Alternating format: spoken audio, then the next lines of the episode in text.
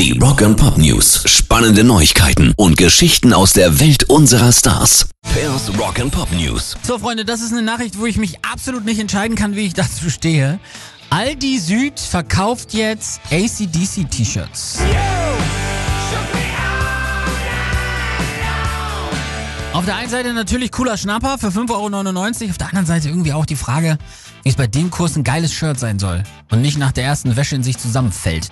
Von fairen Herstellungsbedingungen mal ganz zu schweigen. Also müsst ihr selber wissen, Pink Floyd Shirts gibt's übrigens auch zum gleichen Preis und nur noch diese Woche bis einschließlich Samstag und auch nur bei Aldi Süd. Aldi Nord macht aus unerfindlichen Gründen nicht dabei mit. Ganz komische Geschichte irgendwie, finde ich. Rock and Pop News. Wer hätte das gedacht, dass du fürs Kiffen auf einem The Who-Konzert mal angeschissen wirst?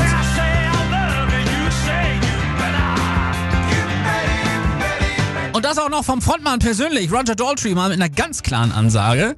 Alle, die da vorne Gras rauchen, ich bin total allergisch dagegen. Ich mache keine Witze, wer auch immer da unten ist. Ihr habt meine Nacht ruiniert. Ich bin allergisch gegen diesen Scheiß und meine Stimme macht einfach nur noch. Also fickt euch. Boah. Oh, hat er einfach mal so rausgehauen. Tatsächlich nicht sein erster Marihuana-Ausraster. Bei einem Konzert in Long Island ist er wegen zu dicker Nebelschwaden sogar mal direkt von der Bühne runtergegangen. Also, don't mess with Roger. Pairs Rock and Pop News.